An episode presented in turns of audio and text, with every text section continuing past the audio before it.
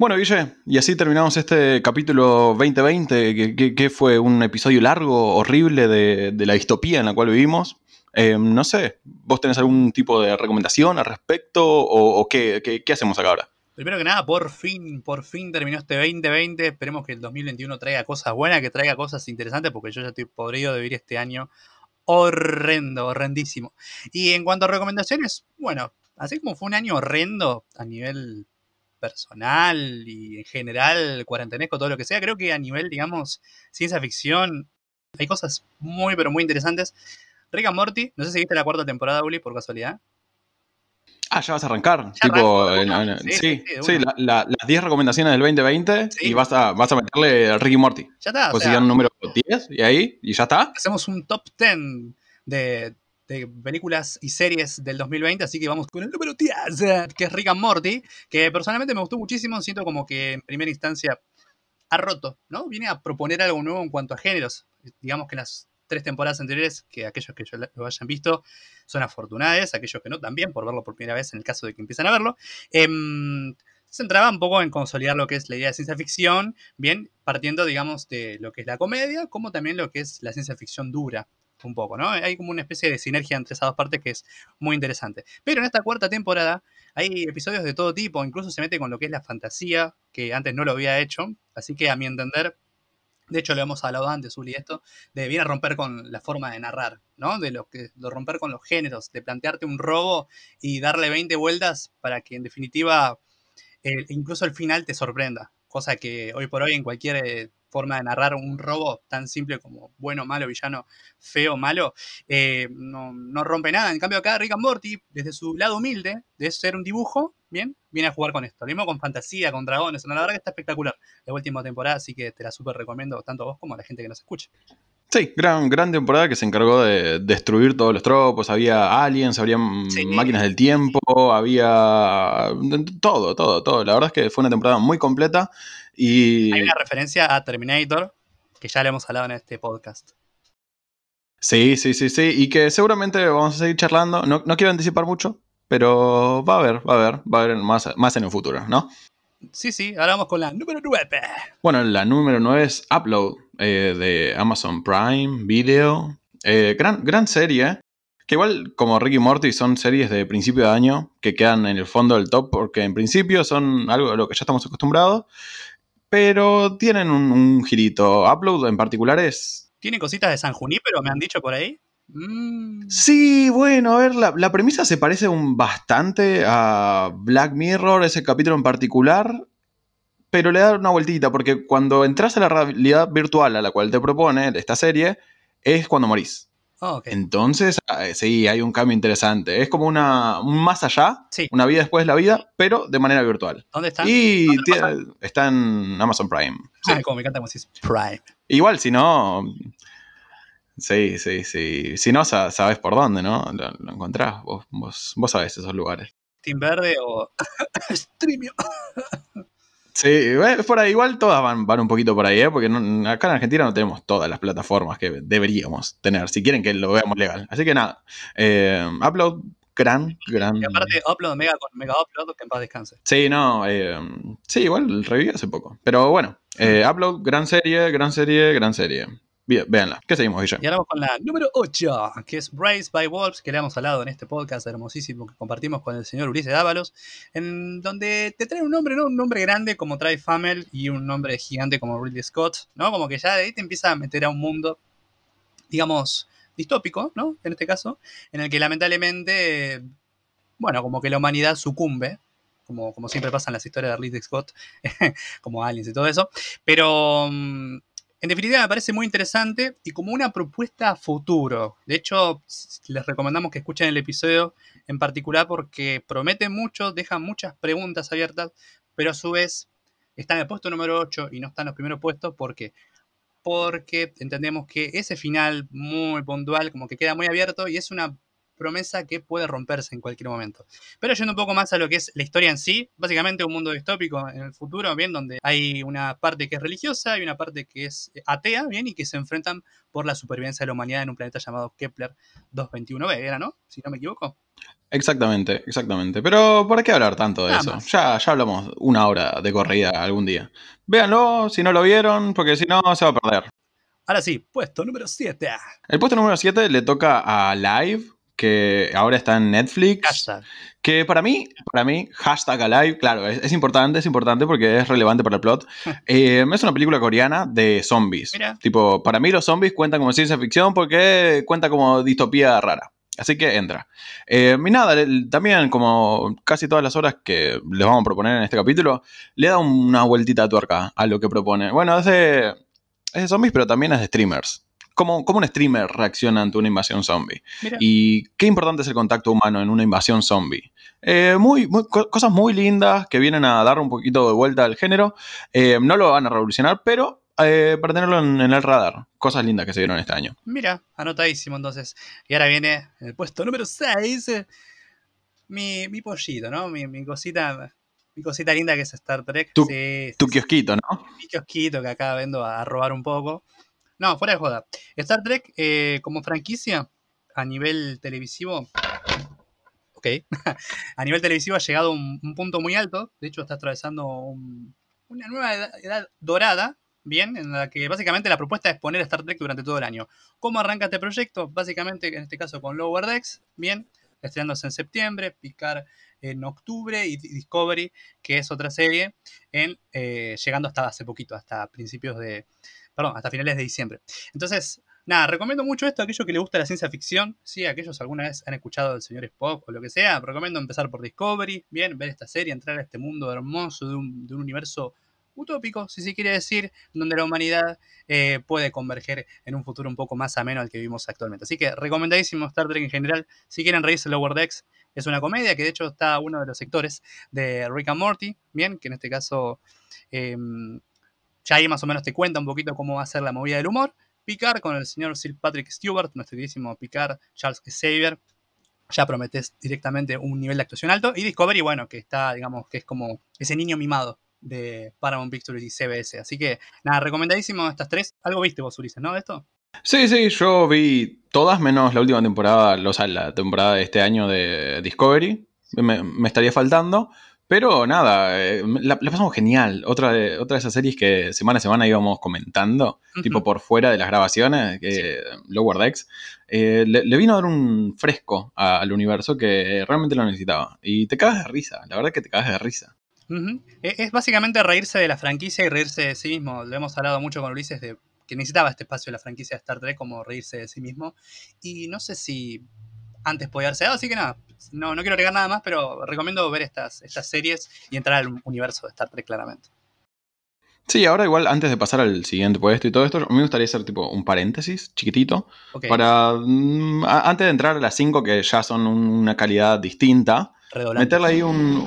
Claro, claro, pero meterle ahí otras que no, no llegaron al top. Que son Mm. la serie de His Dark, Materials, la segunda temporada. Tipo, es una gran serie. Gran serie que no entra porque no sé si me siento seguro de decir que es ciencia ficción. Está ahí, es una fantasía muy, muy bien construida. No sé si es ciencia ficción, pero va. Aparte de cositas de, universidad, pensamiento científico, la, podemos correr por ahí, pero como decís vos, como que mm, mucha magia, pero si queremos meter el Señor de los Años en el futuro, tenemos que meter esta ahora, así que... nada, Ah, sí, me parece que sí. Igual eh, está, eh, al margen, está basada en la saga de libros de Pullman, Sí. tipo de La Brújula Dorada. Así que si le gustó la película esa viejísima, eh, va, va por ahí, va por ahí. Es del mismo universo. por ahí, Eh, es excelente además.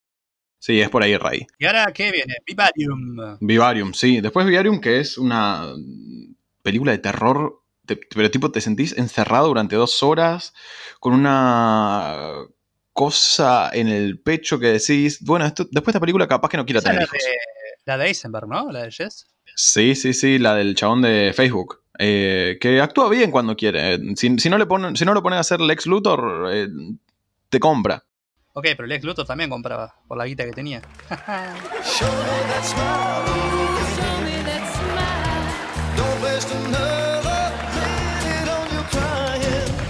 Eh, pero eh, no sé. Bueno, eh, cer- cierro, cierro acá. Sí, risa de sitcom, porque mejor no hablar de esas cosas. Vamos con la valla.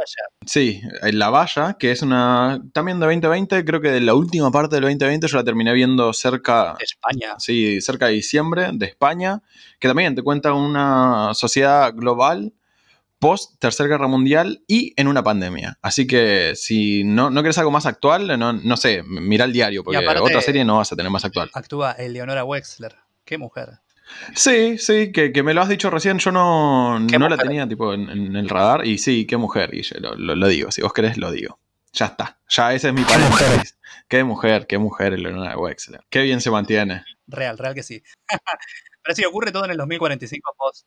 2045 después de la Tercera Guerra Mundial. Y es una producción española, pero se las trae las producciones españolas. Así que recomendadísima por parte nuestra. Sí, sí, totalmente. Además, eh, hay gente del Ministerio del Tiempo que lo has nombrado Uh. en algún momento. eh, así que nada, para... Que volvió, este año volvió. Metelo- lo- ya está. No estaba lista, pero me hiciste acordar. Sí, Ministerio del Tiempo, véanla, que ya está estrenada la última temporada. Como que se resetea todo en algún punto para que siga las aventuras de este grupo de patrulleros del tiempo. Así que, nada, véanla.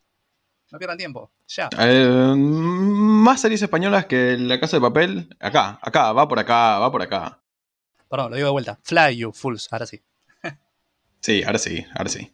Eh, bueno, ¿por dónde seguimos? Y ahora con el puesto número 5. El puesto número 5 es Bust of Night, Mm. también de Amazon Prime Video. Eh, que esa sí salió tipo julio, pero tipo desde que salió en julio yo dije, no, esta está en mi top 5, tal vez de las mejores 3, pero después terminé viendo otras películas eh, de ciencia ficción. Que de hecho, Y es una gran... A ver. ¿no le íbamos a poner en lugar de otra, de Arrival, o estoy equivocándome? Claro, claro, esta iba a ir en el bloque de recién llegada, iba a suceder a Arrival, pero la verdad es que Arrival es mucho más grande. Eh, Maestro es una película chiquita que sucede en los 50, en la época de los, los ¿cómo se dice? Space Saucers, Yes. eh, los platillos voladores. Eh, muy buena película, narrada de una manera impecable, eh, con recursos de la dimensión desconocida en algún punto. Parece, parece una película, eh, o un capítulo de la dimensión de- desconocida, de Twilight Zone, sí. Eh, nada, si le gusta ese tipo de ficción medio de, de entre casa, es, es magnífica. También, Contacto Alienígena, muy linda de ver, muy disfrutable. Creo que una hora, una hora y veinte, no, no tiene mucho tiempo y tiene ciertas cosas de crítica social que la verdad no, no están para dejarla ir. Nada, que Bust of Night, muy linda película. Ah, otra cosa. eh, gran parte de los efectos digitales de, de Bust of Night la hizo una productora argentina. Así que nada, si, si son medio nacionalistas, va por ahí también. Agitando la bandera argentina, ¿viste? Con el meme del chabón que está con la escopeta. Así. Claro, la escopeta ahí a- a- atrás de la tormenta, ¿no? Ujú. Adelante de la tormenta. Sí, sí, sí, sí. Bueno, va por ahí. Si, si les gusta eso, vayan por ahí. Eh, bueno, vamos con el puesto número 4. Palm Springs. Película linda, ¿no? Es- Esa es la, la palabra. Yo cuando te digo linda en este podcast es porque realmente te genera sensaciones, valga la redundancia, muy lindas. Y acá tenemos una película interesante, ¿no? Es una comedia romántica que puede trabajar en conjunto con el sci-fi sin ningún inconveniente. Bien, que en definitiva uno dice comedia romántica, mm, ciencia ficción, uh, como que mezclas esas dos cosas y como que te hace un poquito ruido, pero acá está muy, pero muy bien laburado, bien, y en definitiva la recomiendo, de hecho, de las mejores películas de, de género, por lo menos de este año, dirigida por Max Barbakov, protagonizada por nuestro queridísimo Andy Samberg, más, eh, más conocido como Uli Shake. Peralta, Peralta, claro, es, es- el, es el principito de nuestro sueño. Y Miloti, ¿no? Claro, Minotti también, que tiene unos, Minotti, unos ojos hermosísimos. Y nuestro queridísimo J.K. Simmons, sí, que ya estamos encantadísimos con este pelado hermoso. Así que, nada, ya con el reparto te la vendí, pero si quieren saber un poco del plot, básicamente, nada, véanla, no les voy a contar nada. Solamente voy a... Ah, listo. Y averigüen, sacan, y averigüen, y averigüen por qué está en el puesto número 4. Nada, eso. Ahí está, listo. Me, me parece perfecto. Vamos a pasar a la 3, que allá ya se vienen los platos grandes y vamos a darle. Puesto número 13. El puesto número 13 es Tale from the Loop, una, una de esas series que también me vi a mitad de año cuando ya la pandemia me agarró, pero del, del cuello y no sabía qué más hacer. Me vi Tale from the Loop, también está en Amazon Prime Video. Parece que yo, yo estoy haciendo propaganda a Amazon. ¿no? que, mm, Pero no. sí. ¿eh? Mm. No, no, no, no, te juro que no, no me pagaron. No me... La, la, la. La suscripción la pago. Así que nada, nada, nada. Así. Dale, Simple. contanos, ¿de qué trata Tales from the Loop? Una gran serie que parecería bucle, distópica. los Se sitúa en. O del loop. Claro, claro. Historias desde el bucle. Claro. Es una distopía que ocurre en unos 80 medio futuristas. Sí. En donde hay como una. ¿Cómo se dice? Una empresa. ¿Tiene cositas de Black Mirror, puede ser? Bueno, con esa cuestión de distopía. Sí, sí, sí. E- Es como. Porque además tiene episodios muy antológicos, pero que se sitúan cerca de esta empresa que tiene inventos raros y va colándose en la sociedad que la rodea. Tiene muy buenos directores, tiene muy buenas historias. eh, historias que a mí me recuerdan mucho, mucho, mucho también a The Twilight Zone clásico, porque son ideas que salen de la nada y vienen a contarte vivencias de la gente cotidiana. ¿Qué pasa si yo me cruzo con una máquina del tiempo? ¿Qué pasa? ¿Qué pasa si yo puedo cambiar de cuerpo con un amigo? ¿Lo haría? ¿No lo haría? ¿Por qué? ¿Cambiaría mi propio ser por el de otro? Esas preguntas que son del sci-fi medio pesado, pero que se resuelven muy fáciles con una investigación de personajes, acá la agarra- rompen, pero te juro que la, agarra- la rompen. Agarra gente de pie, ¿no? Gente que camina, gente que de repente va cruzando la calle y ¡pum! lo absorbe un bucle temporal. ¿Eh? ¿Qué pasó acá? Y ahí como que desde ese vamos intenta operar Twilight Zone, perdón, Twilight Zone, ahora sí, al igual que Tales from the Loop, al igual que Palm Springs, también hay algo que les estoy contando, eh, como que juegan con eso y creo que, si bien es cierto que, como siempre decimos, ¿no? Hay un cheque, el banco es la realidad, siempre está bueno volver a la gente de pie como para ver qué ocurre cuando ocurren cosas. Así que banco, banco mucho esta sugerencia. Y ahora, y ahora Uli, el puesto número 2 con Mandalorian, ¿sí? Y a su vez, la séptima temporada de Clone Wars. Así que en definitiva, hay tantas cosas por decir y a su vez no hay que decir nada, pero decime, decime Uri. Me parece que son series que son hermanas, por eso las ponemos juntas, ¿no? Porque es, es parte de lo que en el capítulo del Mandalorian hablamos de... Filoniverse. Claro, este Filoniverse, ¿no? De que es la visión de un nuevo autor dentro de Star Wars. Eh, que, que se las trae, la verdad que se las trae. Y hablamos de que es un chabón que capaz que a- ahora sabe más del universo De Star Wars que, el propio George Lucas, sí, sí. Pero de nuevo, creo que hablamos un montón. Si querés tirar un- un- una gotita más, vos. Una reflexión final, si se quiere, como que en colación a lo que es el episodio de Mandalorian, que es la primera puntada de live action del universo de Star Wars en lo que es a nivel streaming o series, algo que no se había hecho antes. La primera temporada le fue bien, pero vos podés hacer una primera temporada buena y después no consolidarte. Acá la segunda temporada se recontra consolida, dando inicio a lo que es el, como decimos nosotros, Filoniverse o al universo de Filoni en español. Ah. Pero en definitiva, Star Wars adentrándose a un MCU televisivo. Por lo tanto, más allá de que hay una cuestión de lucrar, y demás, es algo muy lindo. Y Clone Wars va hermanado porque, si bien es cierto que como, como principio era para básicamente dar un nexo entre el episodio 2 y el episodio 3 de las películas de Star Wars, en este caso de lo que serían las historias de los Skywalkers, acá también tiene algo que ver, porque Mandalorian funciona como una secuela en algún punto de Clone Wars. Así que nada, véanlas. Si quieren escuchar el episodio que hicimos nosotros en especial de Mandalorian, escúchenlos, así que no se van a perder nada. Y ahora, Uli, el puesto número uno con Devs. Sí, no, Decime. Sí. No, que también podemos acotar eh, y después vemos cómo, cómo sale esto, que hicimos varias predicciones en el capítulo de Mandalorian, que de hecho ya se cumplieron, Sí. así que si quieren ir un poquito adelantados al tiempo, escúchennos, porque por ahí van los tiros. No sé Los qué te parece a vos. blasters, Los sables. Por ahí van los blasters, sí, por ahí van los blasters. Y ahora sí. Puesto número uno con Devs. El puesto número uno también es indisputable para mí. Eh, acá no, ya, ya no me paga Amazon Prime Video, esta es de Stars, si no me Ah, equivoco. ya te pagaron más. Eh, no, sí, bueno, eh, bueno. Eh, con una, una serie que es algo que hablamos mucho con Guille, que ahora las series parecen que son la nueva marca de autor. Sí. Ya podemos hablar de una hermandad entre el cine y las series, y las series limitadas en este caso, eh, porque esta serie la dirige Alex Garland, que lo conocerán o no. Eh, nosotros los conocemos porque hicimos el capítulo de Ex Máquina, donde también repetimos director. Y es, una, es un chabón con una mirada acerca de ciencia ficción muy, muy interesante, que trae cosas de la ciencia ficción pesada y dura, como lo vimos en Ex Máquina, y le da una vueltita de tuerca, lo hace comunicable, lo hace muy interesante, lo conecta con personas para que vos te enganches. Y acá eh, lo hace perfectamente, lo hace de una manera magistral. Eh, Devs, como, como dice el nombre, es la historia de desarrolladores, desarrolladores de software que se meten a trabajar con una máquina muy particular que parece que va a avanzar por sobre todas las del resto del mundo. Eh, y por sobre el cálculo de cualquier tipo de computadora al punto en que nadie sabe qué va a hacer esta máquina en su futuro. Lo que saben es que la gente más capaz está trabajando ahí. Y ahí te tira el. Ahí te, ahí te deja la- el primer capítulo. Ah. Y te atrapa de una manera que solo él puede. ya de entrada. Banco, banco mucho eso.